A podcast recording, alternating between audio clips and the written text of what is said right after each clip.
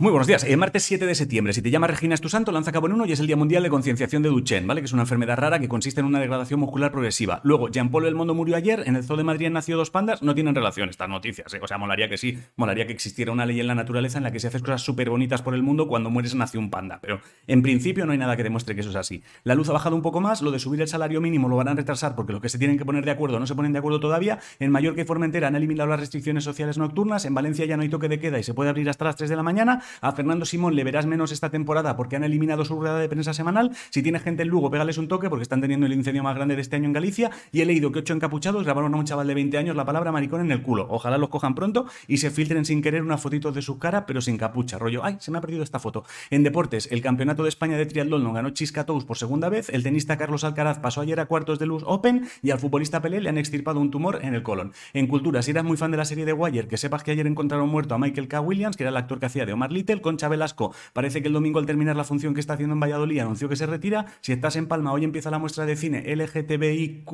más out, es que tenéis muchas letras. Si te gusta Robin Sharma, el del monje que vendió su Ferrari, hoy sale a la venta su nuevo libro, pero de momento está solo en inglés, también te digo. Y el ex vocalista del Mago de Oz, José Andrea, tiene una operación importante y delicada el día 9, así que no estaría de más bombardearle ánimos. En ciencia, la nave coge piedras que tiene la NASA en Marte ha cogido la primera muestra de un núcleo de roca y el Museo Nacional de Antigüedades de Países Bajos ayer presentó una reconstrucción del primer neandertal neerlandés y ojo que es follable, te lo digo. O sea, a lo mejor no es la palabra que uno espera escuchar en un informativo, pero búscalo y verás como cuando le veas la cara, por muy científico que seas, dirás, hostia, pues tiene algo. En videojuegos, el creador de Puff ha anunciado un videojuego llamado Prologue que será de supervivencia en mundo abierto. En eSports, hoy es la final de la Racing Series Valorant, también tienes jornada de la EU Masters y ayer empezó el Queso Cup de Brawl Stars. Y sobre todo, el día que me pongan una pistola en la cabeza y me digan, explica lo que has dicho, tú aléjate, si no quieres que la sangre te salpique. El tiempo, seguramente empieces a echar de menos el sol que criticabas hace una semana. El horóscopo dice que tragarte lo que piensas de verdad solo sirve para que te úlceras. Si no sabes qué comer, hazte una cazuela de berenjenas con mozzarella. La respuesta a la adivinanza fue la lima, la de hoy verde fue mi nacimiento, colorado mi vivir y negra me voy quedando cuando me voy a morir y poco más. Bueno, si te gusta el queso, he leído que el mejor del mundo según el certamen internacional de Lyon es el de oveja curado en miel y orégano de quesos Villarejo. Y hasta aquí el informativo. Os quiero muchísimo a hacer cosas. Ha dado tiempo, lo sé,